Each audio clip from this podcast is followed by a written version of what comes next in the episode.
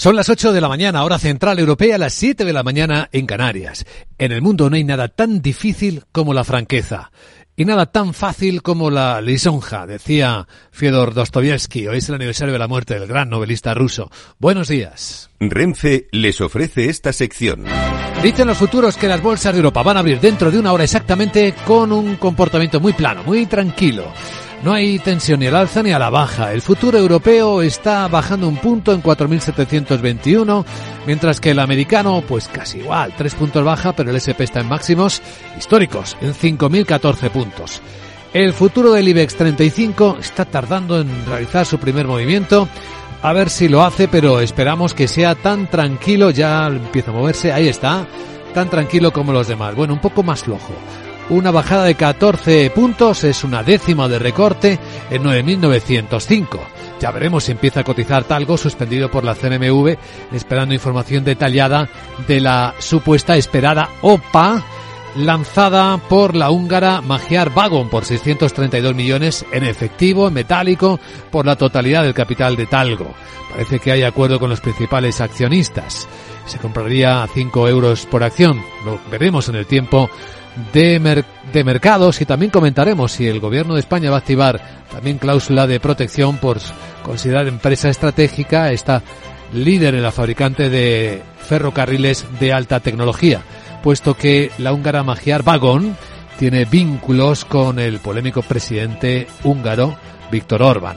Bueno, en la escena está delante de nosotros otra vez el presidente de Estados Unidos, Joe Biden, aunque el fiscal dice que no va a ser eh, imputado por llevarse algunos documentos confidenciales en el 2017 cuando era presidente, al calificarle como un anciano que tiene problemas de memoria, pues ha salido enfurecido Biden respondiendo.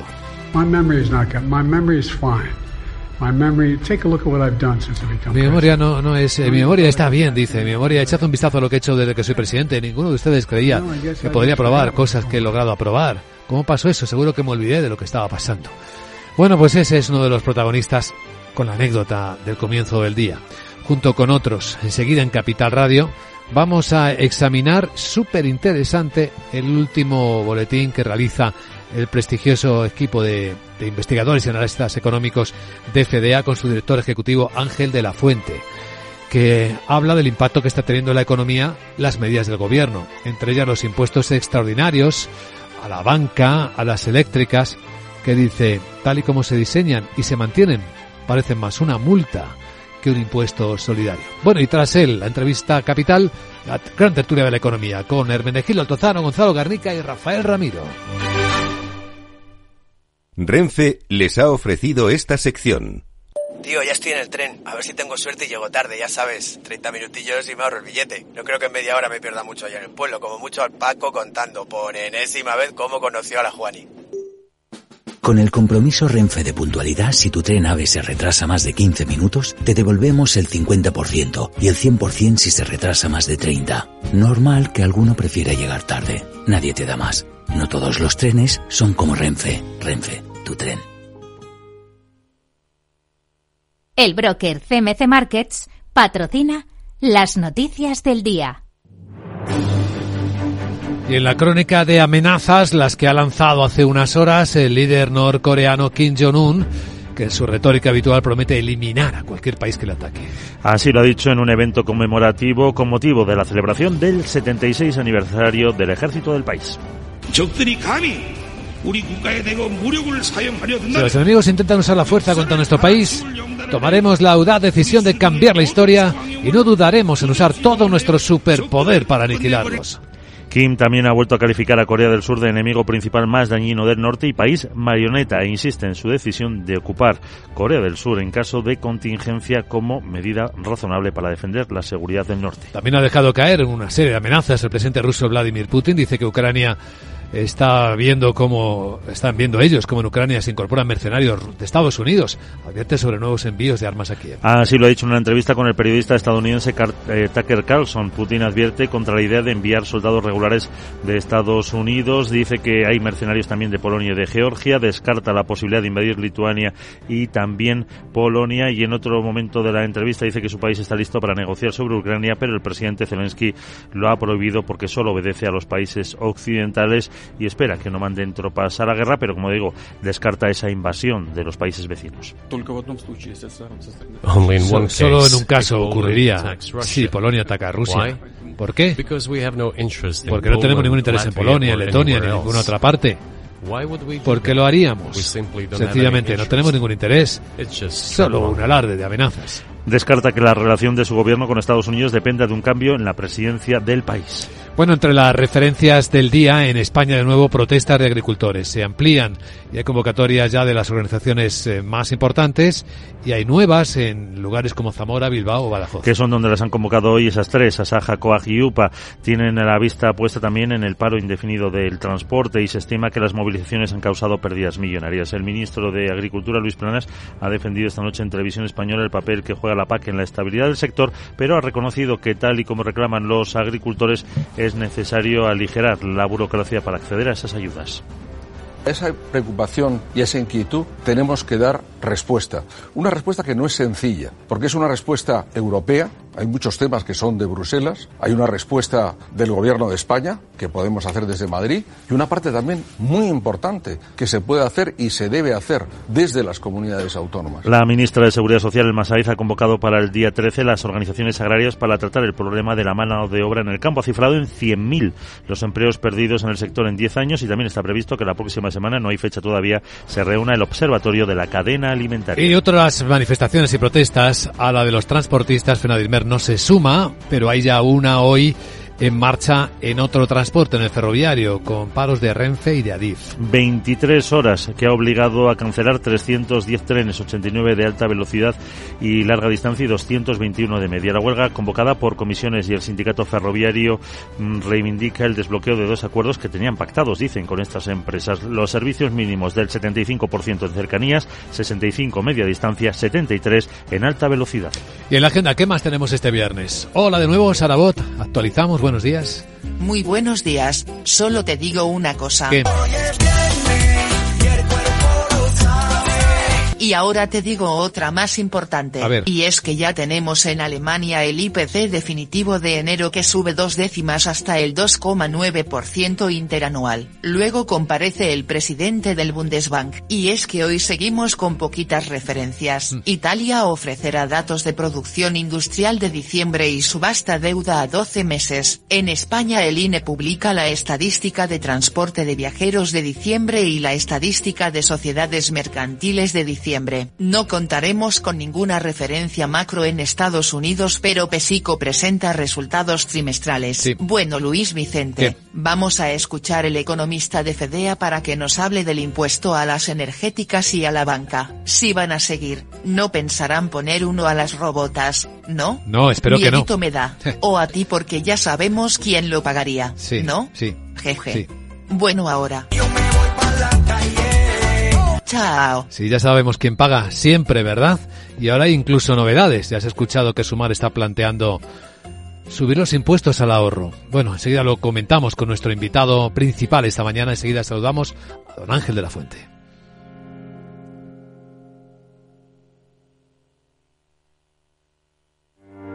Descubre el lado más verde de la economía y las empresas en una nueva newsletter de Capital Radio. Todas las claves de la semana sobre ESG en un mismo sitio. Suscríbete en capitalradio.es a claves ESG y recibe los contenidos del lado más sostenible de las empresas.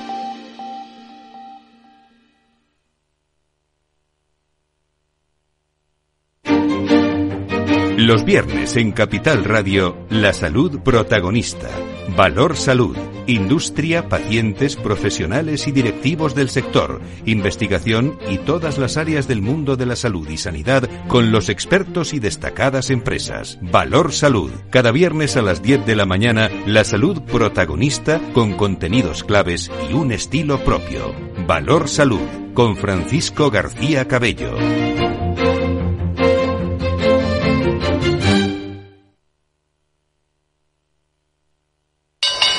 ¿Te interesa la bolsa? Invierte en acciones y fondos cotizados sin comisiones hasta 100.000 euros al mes. ¿Has oído bien? Sin comisiones. Más de 550.000 clientes ya confían en XTB. Abre tu cuenta totalmente online. Un broker, muchas posibilidades. xtb.com. A partir de 100.000 euros al mes, comisión del 0,2%, mínimo 10 euros. Invertir implica riesgos. ¿Qué es ir más allá? Con Arval podrás llegar donde te propongas de la forma más sostenible y darle a tu empresa todas las soluciones de movilidad que necesite, asesorando con las mejores opciones de movilidad para las distintas necesidades de tu flota, con vehículos electrificados, bicicletas, coche compartido. Arval, la transición energética arranca aquí. Más información en arval.es. Capital, la Bolsa y la Vida.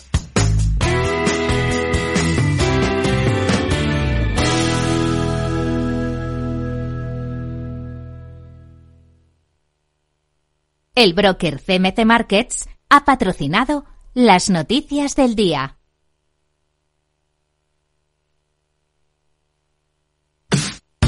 Los viernes en Capital Radio te proponemos descubrir y comprender las estrategias de empresas con éxito que servirán de inspiración y ejemplo para la tuya. Escucha Metaempresas, un programa presentado por Andrés Arenas con la presencia y los consejos de expertos en distintas áreas y profesores de reconocida trayectoria. Todos los viernes a las siete y media de la tarde, Metaempresas, Capital Radio.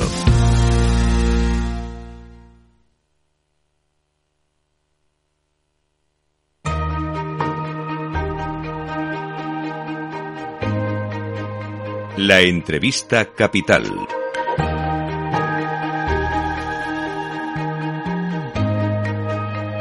Luis Vicente Muñoz. Y es el momento de entrar más a fondo con el trabajo siempre excelente y de prestigio que realiza la Fundación de Estudios de Economía Aplicada FEDEA en su último boletín. Examina la situación económica y la respuesta a la crisis de Ucrania que eh, ha presentado España y examina en particular efectos de los gravámenes que supuestamente dan temporales los impuestos extraordinarios a la banca y a las empresas eléctricas. Nos acompaña en directo en Capital Radio don Ángel de la Fuente, director ejecutivo de FEDEA. Don Ángel, un saludo cordial, bienvenido, muy buenos días. Hola, buenos días.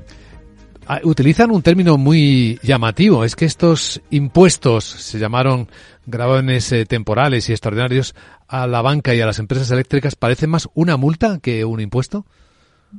Sí, porque un impuesto pues es algo que se aplica a todo el mundo en función de, su capacidad económica, con reglas generales.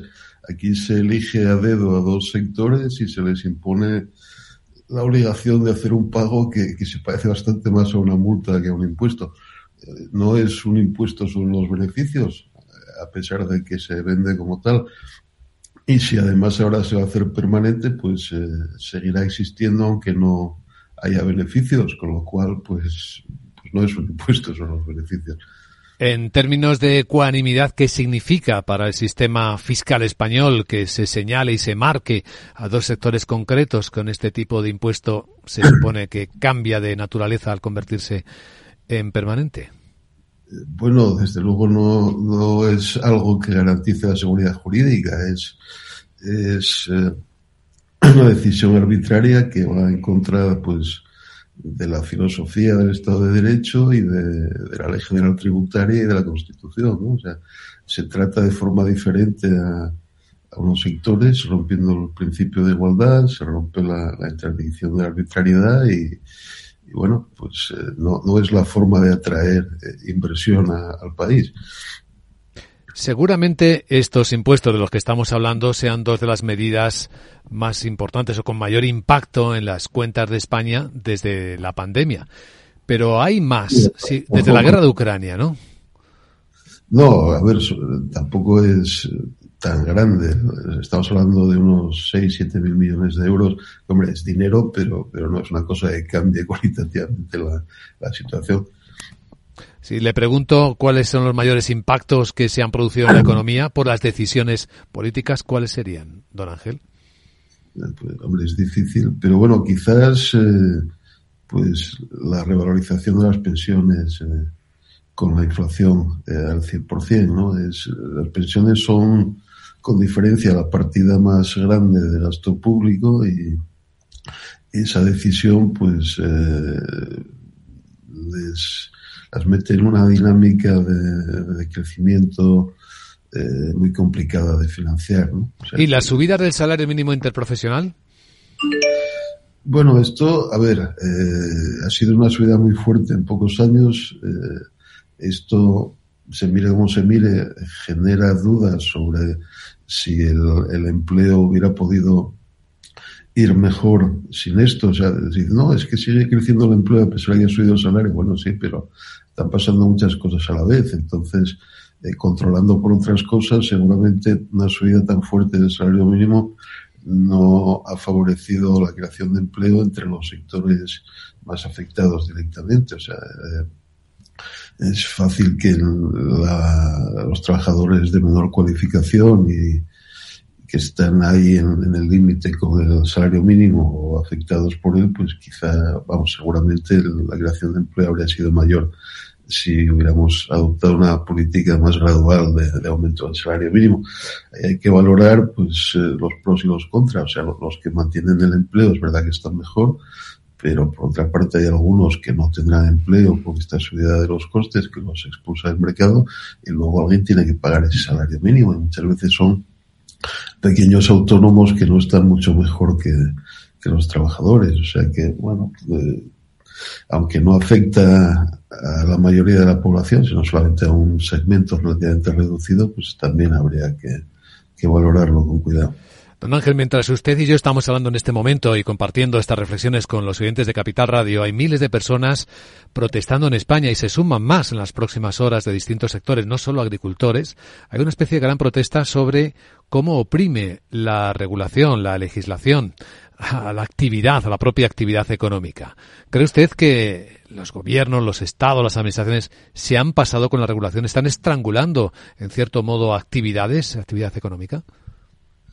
A ver, seguramente hay un exceso de regulación en, ciertas áreas, ¿no? Y sería bueno intentar moderarnos en ese sentido. Pero bueno, las protestas entiendo que se mezclan muchas cosas, sobre todo en el sector agrario, no, no es solo la, el exceso de regulación, sino también otros factores, ¿no? La, las bajas rentas de los agricultores, su preocupación ante el futuro, las dificultades del relevo, eh, la normativa medioambiental exigente, que no, es que sea un exceso necesariamente de regulación, pero que a ellos les, les afecta muy directamente. O sea que sí, yo diría que seguramente nos tendemos a pasarnos en, en la regulación, pero no, es la única cuestión que está sobre la mesa. Hmm, cierto es.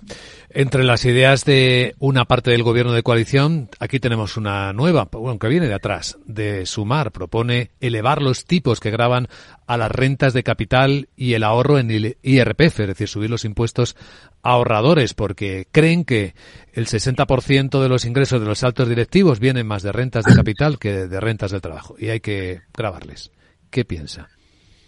Bueno, sobre esto se puede discutir, ¿no? O sea, tenemos un IRPF dual en el que las rentas del capital se, se tratan de forma diferente y más favorable que las rentas del trabajo.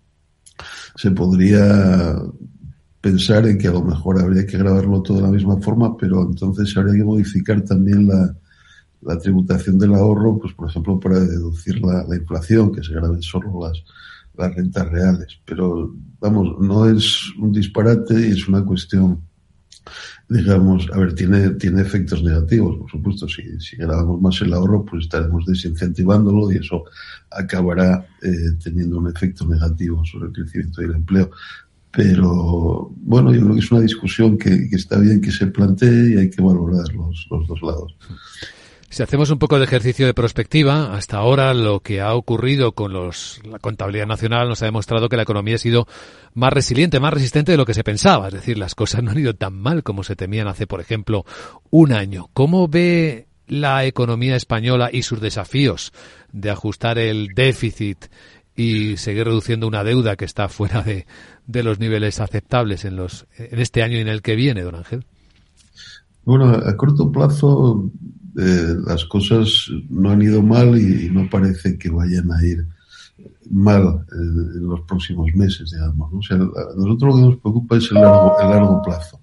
Eh, no estamos adoptando las políticas que necesitaríamos para estimular el crecimiento de la productividad y, hay cosas, pues lo que hablábamos antes, ¿no? De la sensación de inseguridad jurídica que, puede generar problemas a medio y largo plazo. O sea que bueno, a corto plazo va bien, hemos salido del bache del COVID, el turismo se ha portado muy, muy bien y, la evolución del empleo y del PIB han sido mejores que en la media europea en los últimos años. Antes fueron peores. O sea que estamos recuperando parte de lo que perdimos durante durante el COVID y, a corto plazo no nos podemos quejar y, estamos creciendo mejor, más que, que, que la mayor parte de los países europeos, con, solo alguna excepción. O sea que, bueno, eh, es la dicotomía entre estos próximos meses y, pensar a 20 años, que es lo que nos haría falta. Y si no hubiera presupuestos generales del Estado, porque no hay mayoría suficiente para aprobarlos, si tuviera que prorrogar los pasados, ¿en qué términos sería un, supondría un riesgo? Bueno, siempre es mejor tener unos presupuestos aprobados, hechos pensando en la situación actual. O sea, el heredar los anteriores, pues te, te fuerza en ciertos sentidos, ¿no? O sea, te impide tomar nuevas iniciativas y, y asignar bien los recursos públicos de, la forma más conveniente en el momento. Por otra parte, pues eh, en cierto sentido a lo mejor no es mala cosa. O sea, si, si pensamos en, en la necesidad de controlar el gasto, de ir cumpliendo las normas fiscales europeas, pues la prórroga del presupuesto seguramente ayudará, ¿no? Eh, porque habrá cosas que no se podrán hacer, pero bueno, esto, esto es un, una ventaja circunstancial, lo, bueno sería, pues eso, tener unos presupuestos adaptados a la situación y unos presupuestos buenos, claro, o sea, se, se pueden hacer presupuestos malos también. Pues esta es una perspectiva ampliada sobre la situación de la economía y al hilo también de la publicación del último boletín de FEDEA, de la Fundación de Estudios de Economía Aplicada. Le agradecemos, don Ángel de la Fuente, director ejecutivo de FEDEA, que haya madrugado hoy con nosotros en Capital Radio y le deseamos un buen día. Gracias a vosotros.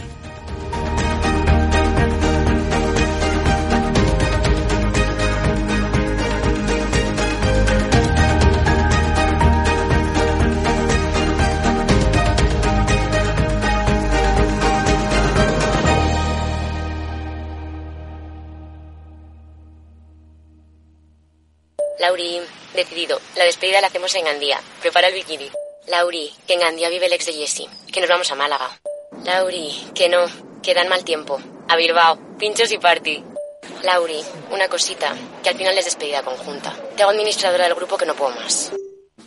En Renfe tenemos más de 1500 destinos para que siempre puedas llegar a donde quieras llegar. Nadie te da más. No todos los trenes son como Renfe. Renfe, tu tren. ¿Estás completamente seguro de que la rentabilidad de tus planes de pensiones es la mejor que puedes obtener? Si tu gestor solo te ofrece los planes de su banco, estás perdiendo oportunidades y, lo que es peor, años de rentabilidad para ti. En Velaria Inversores estamos a tu servicio, no al del banco. Trabajamos con 180 planes de pensiones de las entidades más punteras de España y de ellos solo te ofrecemos los de mayores perspectivas de rentabilidad, sin ningún coste para ti. Si quieres más rentabilidad, visita velariainversores.com.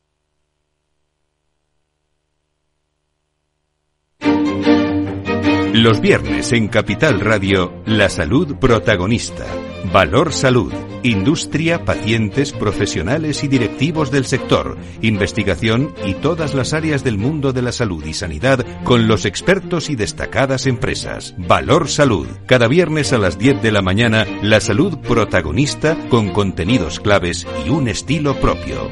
Valor Salud. Con Francisco García Cabello.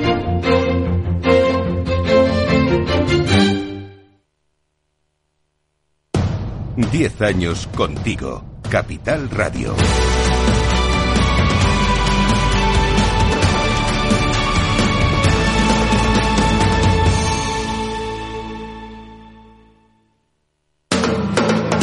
Capital Radio. 10 años contigo.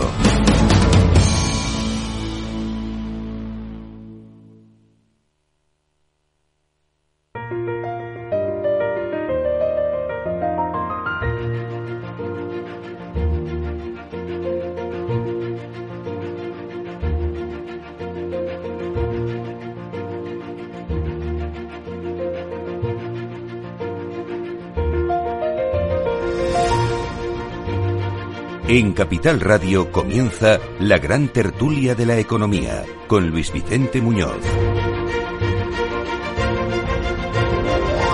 Y hoy en la gran tertulia de la economía con Rafael Ramiro, que es profesor de ICADE Business School, Universidad Pontificia de Comillas. ¿Qué tal, Rafael? Buenos días. Muy bien, muy contento, porque venía un poco con la zozobra de, de no saber si iba a poder entrar en Madrid, ¿no? Me iba a encontrar con tractores o no. Y la verdad que es de los días que mejor sienta en Madrid hoy. Hoy no, mañana quizás. Eh, están convocándose. Gonzalo Garnica, consultor empresarial y editor, ¿cómo estás, Gonzalo? Buenos días. ¿Qué tal, Luis Vicente? Bien, todo bien. Bien. Aquí estamos. Bajo el paraguas también. Pasando el viernes con el paraguas a mano, sí. Me alegra. Y Hermenegildo Altozano, abogado socio en Pins Masons. ¿Cómo estás, Hermenegildo? A ver, que no oigo a Hermenegildo, ya lo oigo. Buenos días. ¿Qué tal? ¿Cómo estás? Bienvenido. Bien hallado. Igualmente, pues sí, un día que llegamos a un fin de semana con muchas protestas alrededor.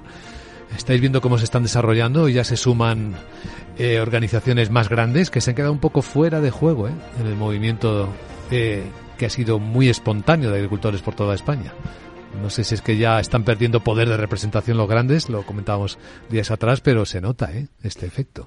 Yo creo que se, se nota en, en todos, en, en todas las organizaciones que tradicionalmente se han convertido en un fin más que en un medio. Ha pasado con, pasa con los sindicatos, los llamados sindicatos de clase. Es decir, ahora mismo, el, si tú miras el nivel de afiliación de comisiones obreras y de UGT, te quedarías sorprendido. Y si no fuera por las subvenciones, no sobrevivirían. Es decir, son, bueno, pues departamentos ministeriales de los gobiernos socialistas y en cambio pues eh, son oposición cuando conviene en el caso de que gobierne el, el Partido Popular. Eh, con la COE pasa tres cuartos de lo mismo. También eh, la COE quizá eh, sigue manteniendo un poco más esa cohesión, pero cada vez hay más por, por, por pura evolución de la economía. Es decir, tenemos una economía que ya no es una economía con ese verticalismo que existía antes, tenemos una economía muy de, deslocalizada, tenemos una economía muy digitalizada o cada vez más digitalizada, entonces pues la representación es distinta. Y en el caso de los agricultores, lo mismo, la capilaridad no viene de las grandes organizaciones, viene de las pequeñas organizaciones o de los pequeños agricultores y de las redes sociales en este caso que actúan con mucha más eficacia que los toques de silbato de carácter centralizado. Suena Pues crisis hacía- de sistema, ¿no? Claro, no, es que a mí me, me hacía gracia ver a este señor, a Pedro Asaja, ¿no? Que era el que, eh, perdón, a Pedro Barato, el, el- el Presidente de Asaja. presidente de Asaja, que era el que tradicionalmente, pues que ahora prácticamente, como tú decías antes, es una figura marginal o un acompañante de, de unas protestas pues que están principiadas por, por, por unos agricultores que han compartido pre- preocupaciones, preocupaciones reales, ¿no? Porque Aunque la pregunta es, ¿esto es sociedad civil vamos- o hay otra a- manipulación? Vamos a ver, hay- Yo- o sea, yo- el, el- la- el sector agrícola en España es, eh, vamos a hablar claro, eh, sobre todo de derechas. Y Asaja... pe- pequeños empresarios. Sí, sí, sí, pero vamos que son de derechas. Eh, Lo, lo explico en, en tres palabras. Asaja es la gran organización que representa al mundo agrícola y ganadero y son también de derechas. Luego existe una que se llama COAG, que es la coordinadora de organizaciones agrícolas y ganaderos, que, había sido generada en su momento por el Partido Comunista y por comisiones obreras. No digo que sean todos de comunistas o de Podemos, pero ese es su origen. Y luego está la UTA, la Unión de Pequeños eh, Trabajadores Agrícolas, que esto es la UGT con otro gorro. Entonces pasa lo mismo con los autónomos que tienes, los autónomos de derecha, que son los de la ATA, y bueno, de centro derecha, ¿eh? Los autónomos de derecha son los de la ATA. Luego está otra cosa que, que son los autónomos de, de la UGT y luego están los de Guatay, que son los autónomos de, de- de Podemos. Entonces la representatividad de Asaja en cuanto tal es importante. Otra cosa es que ahora mismo estén desbordados por, como decía Hermenegildo, una serie de, de brotes, digamos, espontáneos, locales, eh, alentados por las redes sociales. Pero claro, también Asaja y Pedro Barato tiene que tener cuidado en, en, en, en, alentar o en poner bajo su paraguas todo eso, porque es que luego vienen los procesamientos, vienen las multas de cientos de miles de euros. En la última tractorada que hicieron, a uno que metió el tractor por dirección contraria en una calle le pusieron 3.000 euros de multa. Bueno, pero ahí te, presentas a las elecciones, sacas siete escaños y consigues una ley de amnistía. Ah, no, no, claro, claro.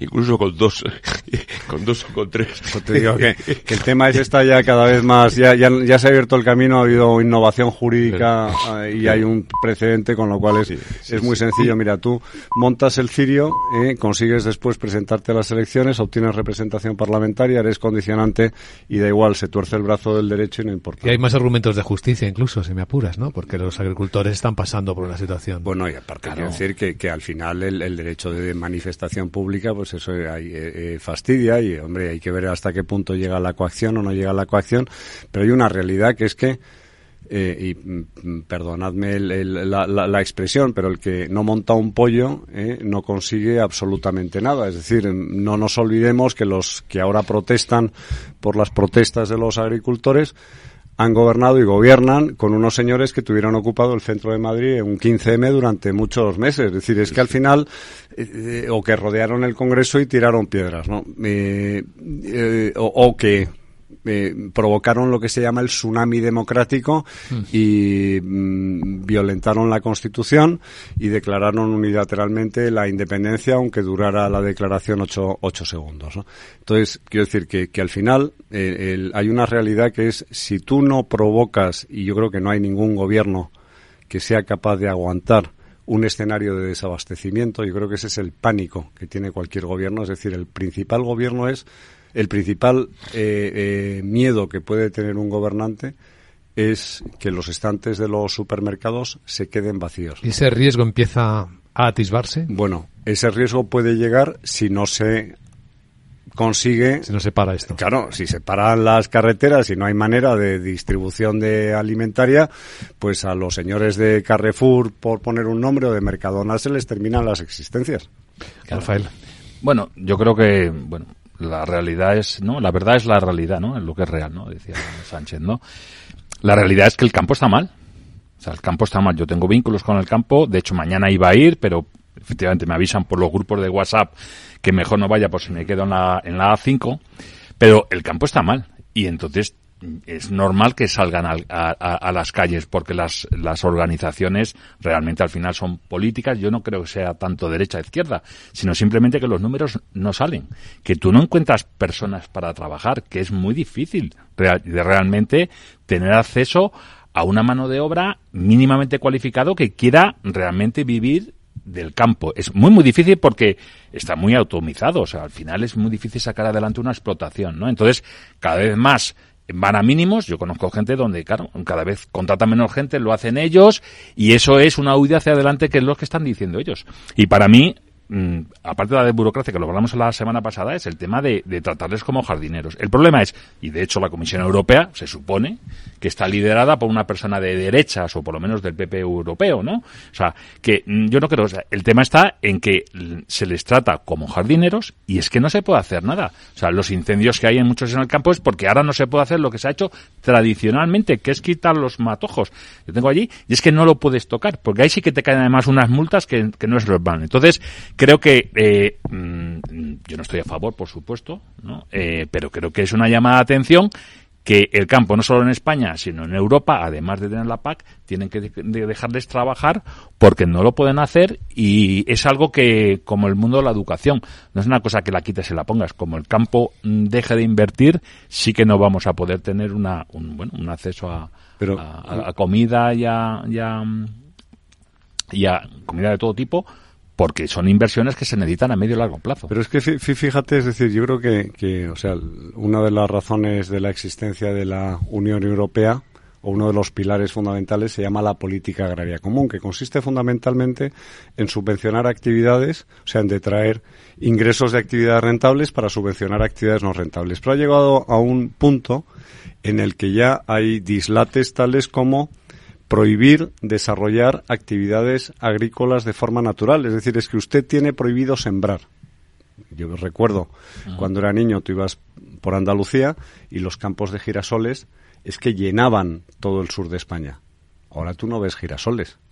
¿Por qué? Pues bueno, pues porque la geopolítica, lo que, como quieras llamarlo, es decir, los aprendices de brujo que se dedican a hacer movimientos de ajedrez, pues decidieron en su momento que el grano se compraba en, Ucrania. Llega la invasión rusa de Ucrania o la guerra de Ucrania, como prefieras llamarlo, y resulta que tenemos un cisne negro que altera la, la ecuación. Y los agricultores dicen, oiga, que yo quiero plantar girasol pero como resulta que no puedo plantar girasol porque tengo tales trabas administrativas y al final se ha convertido en una especie de gincana o laberinto donde el cumplimiento de obligaciones burocráticas te priva de lo esencial que es una explotación agrícola, es que dice, no, es que la competencia desleal, es cierto, si es que hay competencia desleal también, pero no es menos cierto que cuando a la gente le dejas y al capital trabajo, le al capital privado le dejas operar, descubres los eh, cultivos verticales, los cultivos intensivos, los cultivos eh, con eh, unas tecnologías que hace 30 años no existían. Es decir, claro que es viable y claro que es rentable, pero tienes que dejar a la gente hacerlo, ¿no? Ver, el sector agroindustrial en España no reside es muy importante.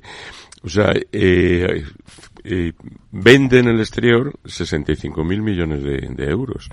Es después de bienes de equipos el que más vende y antes del sector químico, según los últimos datos. Y eso es lo que vende en el exterior.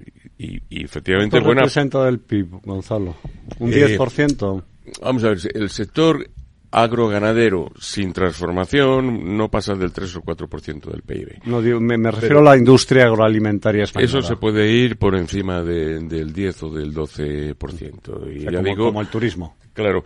Y, y que eh, junto a los cultivos tradicionales, eh, no sé, pues los cítricos o las aceitunas de toda la vida, que han tenido gran éxito también en el exterior, se han sumado los cultivos bajo plásticos en Almería, los cultivos de la fresa de Huelva, de la frambuesa de Bajo, los cultivos de flor cortada, los cultivos de primor, eh, las incorporaciones a base de mucha tecnología, de cultivos de frutas exóticas, de, de, aguacates y cosas de estas, ¿no? Todo eso ha sumado muchísimo.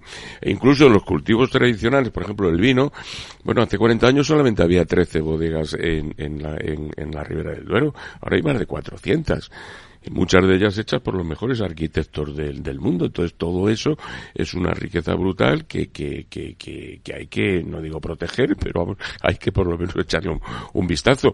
O sea, lo que le pasa a los agricultores es que están dentro de una tormenta perfecta en la que, por una parte, la sequía, por otra parte, las normas medioambientales que les impone la Unión Europea. Por otra parte, la subida del salario mínimo y de los costes sociales, que claro, la mano de obra no cualificada, que es la que ellos Bueno, y la, y la rigidez en la contratación. La, causa, han los contratos temporales eh, también. Eh, entonces, todo esto, eh, y luego eso, decisiones políticas de decir, oiga, eh, le voy a pagar a usted no para que cultive más o mejor, sino para que cultive menos, o para que no cultive, para que arranque usted cepas, para que mate olivos, para que mate vacas. Y dice, bueno, todo esto eh, nos lleva a un, a un sinsentido, ¿no? Entonces, todo esto es lo que ahora están exteriorizando los, los, los, la gente del campo que por los primeros que se sienten agredidos es por los ministros del gobierno que dicen que la carne de España es una mierda, prácticamente. Pues no es que lo digas con enrollar, porque hemos, hemos no, protestado ¿Cómo eran las granjas? como eh, las Alberto Garzón se no, metía un día así otro la, que querían desmantelar las, las macro las macroexplotaciones ganaderas. yo creo que es uno de los problemas. El problema es que siendo la industria agroalimentaria en España una de las principales, cada vez más está en manos de las multinacionales y qué ocurre que luego al final van a negociar con agricultor individual pequeño porque está muy fragmentado y le imponen los precios, le ponen los precios de la leche, le imponen los precios de los huevos y, y eso es lo que está ahora mm, generando tensión, en el sentido que al final esas subidas de precios que hemos tenido ah, finalmente aquí en el lineal no le está llegando al, al, agricultor. Cuando digo el agricultor es el que tiene incluso tierras arrendadas, que son dos o tres o cuatro personas trabajando, el hijo, que bueno, le están subiendo los fertilizantes, le sube el gasoil va a intentar luego subirlo a su precio, pero llegan las multinacionales y no le dejan. Pero, Entonces, pero ver, eso es lo lo- que está generando tensión. Lo de las multinacionales, o sea, me parece que forma parte también de un mito y aparte yo me alegro mucho de que haya multinacionales que aseguran calidad,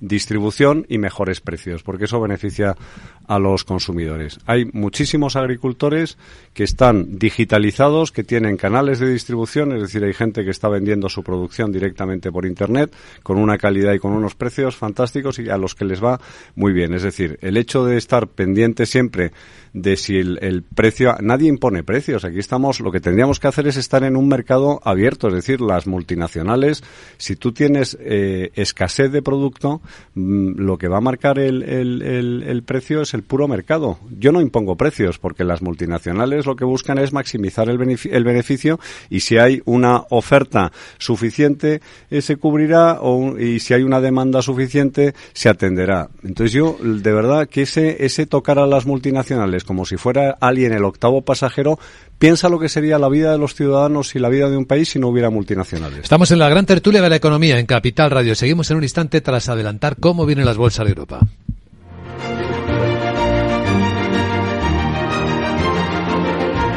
La gran tertulia de la economía, solo en Capital Radio. Luis Vicente Muñoz. DEPAM, 150 años de consistencia en gestión de fondos de inversión y mandatos. Optimiza tu cartera con nuestras áreas de especialización en renta fija, renta variable, inmobiliario cotizado y ahora también oportunidades de impacto. Consulta depaminvestments.com y a tu asesor financiero. DEPAM, confianza, conocimiento. Capital Radio, 10 años acompañándote.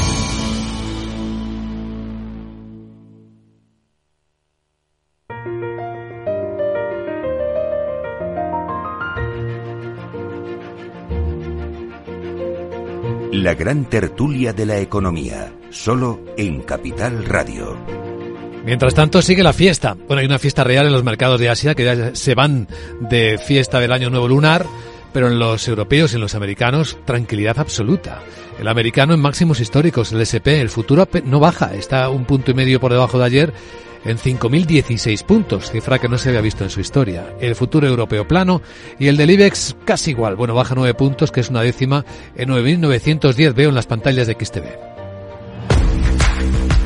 Si inviertes en bolsa, esto te interesa. XTB, tu broker con más de 15 años en España, tiene la mejor tarifa del mercado para comprar y vender acciones y ETFs. No pagues comisiones hasta 100.000 euros al mes.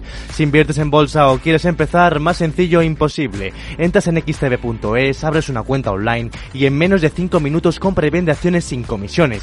Además, con atención al cliente las 24 horas del día. ¿A qué esperas? Miles de clientes ya confían en xtb.es. Un broker, muchas posibilidades. xtb.es.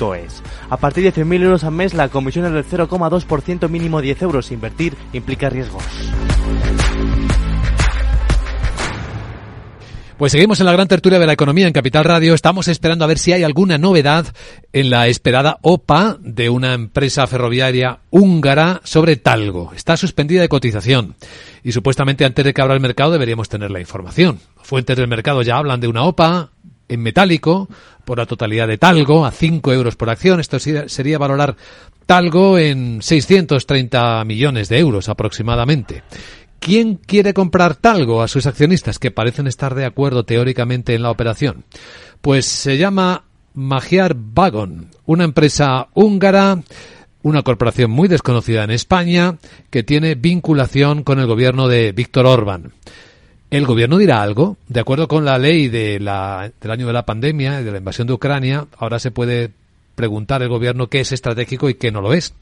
Y Talgo sí podría ser estratégico también, porque Talgo eh, es el primer cliente de Renfe, del servicio ferroviario español, por lo tanto fabricación de trenes como en su mantenimiento. Esa sería la razón. Bueno, lo que pasa es que aquí, es decir, una cosa sería a- que comprara Adif en el supuesto en el que Adif se pusiera a tiro o la propia Renfe, cosa que tampoco eh, creo que, que, ocurriera porque fabricantes de trenes, o sea, los trenes que circulan por España son de Bombardier, son de CAF, son de, Siemens, eh, Siemens son de Alstom. Claro, entonces al, al, final tú no tienes, es decir, tú me dices que es estratégica la fabricación de, tienes, de trenes, pues no es que la patente Talgo, pues mire usted, en su momento fue muy interesante por el, lo que se llamaba el tilting, ¿no? es decir, la, la, el, la condición de pendular, entonces pues eso le hacía que se ajustara, pero yo creo que, que no, no habría ninguna razón para prohibir o para restringir o condicionar la compra. O sea, yo no veo ningún motivo por el que el Consejo de Ministros pueda o la Junta de Inversiones Extranjeras pueda decir que esto es una compra estratégica. ¿Y si es sensible porque la empresa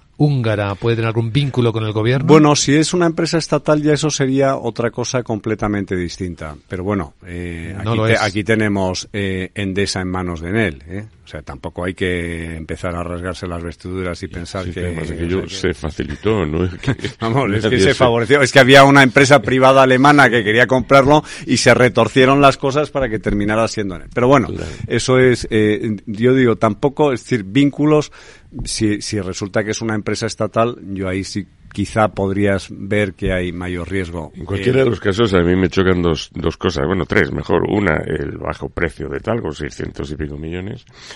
Dos, eh, el que aparece en capital húngaro, que no suele ser eh, común o habitual por estos lares, aunque ya desde los tiempos de la Unión Soviética Hungría era un país especial que tenía una cierta economía de mercado, una economía sumergida, negra.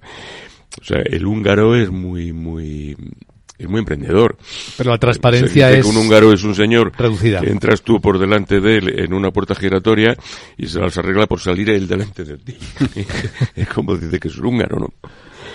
Y, y luego el, el asunto de, de Talgo, que significa tren articulado ligero y coche Oriol, que fue una gran patente eh, después de la, de la guerra mundial, fue una- un, un verdadero avance, por lo que contaba Hermenegildo. Puntero en el mundo. Puntero en el mundo, y que bueno, pues quizá hubiera sido una empresa que en otras circunstancias se hubiera podido desarrollar en un mercado global, ¿no? Eh, Y que realmente ahora pues se ve realmente, no digo residual, pero sí con una pequeña parcela de, de ese mercado en el que está CAF y en el que está Siemens y en el que están otras muchas. También desarrolló una tecnología de cambio de ancho de vía sin tener que levantar el tren y cambiarle los ejes. Mm. Que eso en la España de Franco, que desarrolló una red ferroviaria con un ancho de vía distinto a la francesa para evitar una invasión para por tren. fíjate tú quién invade, quién invade por tren. O sea, Sí. es una cosa... De hecho, el precio que probablemente suena como poco, ¿no? Para tal y como está todo, probablemente es que todo eso es pasado, que al final es lo que no se valora y el futuro pues estará un poco como más oscuro, vamos a decirlo, y teniendo dos, eh, dos fondos financieros, ¿no? Dos fondos de inversión dentro del accionariado, ¿no? Que está Torreal, ¿no? Me imagino que, bueno, no lo van a regalar, o sea, que será ese el precio de mercado y estratégicamente será lo que diga Sánchez, porque al final Sánchez está acostumbrado a decir, eh, ¿no? Lo que dice la ley, entonces en ese momento, bueno, si él dice que es estratégico, será estratégico. Bueno, Será es Tril- por- Trilantic, el principal accionista de Talgo Sí. actualmente, tiene un 40% de la compañía. Torreal y los otros son más pequeños, ¿no? Bueno, pero tiene su influencia a la hora de hacer las operaciones, porque cuando han entrado en la, en la, en la operadora, en Talgo, hace un tiempo... Para rotar activos, claro, claro. rotan y, bueno, tienen un- una opción de poder poner en la venta y arrastrar al, al socio principal, a lo mejor que tenga el 40%. Pero vamos, si Torreal está ahí, no está para perder dinero, ¿no? Entonces Bueno, tampoco. Triatlantic está para, para perder dinero, ¿no? O sea, yo creo que, que está más, eh, Rafael, y coincido contigo en, en, en esa estrategia de los fondos de inversión, de rotar activos y decir, oiga, yo voy a estar aquí cinco años, genero valor, eh, vendo con plusvalía, ya está. Desde el punto de vista de los húngaros tiene mucho sentido por, por todo el corredor balcánico, ¿no? Es decir, al final tú tienes en Centro Europa, tienes una orografía muy, muy plana y la posibilidad de desarrollar eh, redes ferroviarias en, en, en el este de Europa pues es, es muy grande. ¿no? Vamos a despedirnos, si os parece, escuchando al gran protagonista de los medios del mundo, que es Joe Biden, después de que el fiscal general le haya dicho que no se preocupe, que no va a ser imputado por aquellos documentos que se llevó cuando era vicepresidente privadamente, pero es que le ha molestado muchísimo que el fiscal le definiera como un anciano eh, que tiene problemas de memoria. ¿Saben cómo ha respondido? My memory is not good. My memory is fine. My memory, take a look at what I've done since I become president. Mi memoria no, no est- eh, dice, mi memoria está bien, mi memoria, echad un vistazo a lo que he hecho desde que soy presidente. Ninguno de ustedes pensé, pensó que podría aprobar todas las cosas que he logrado aprobar.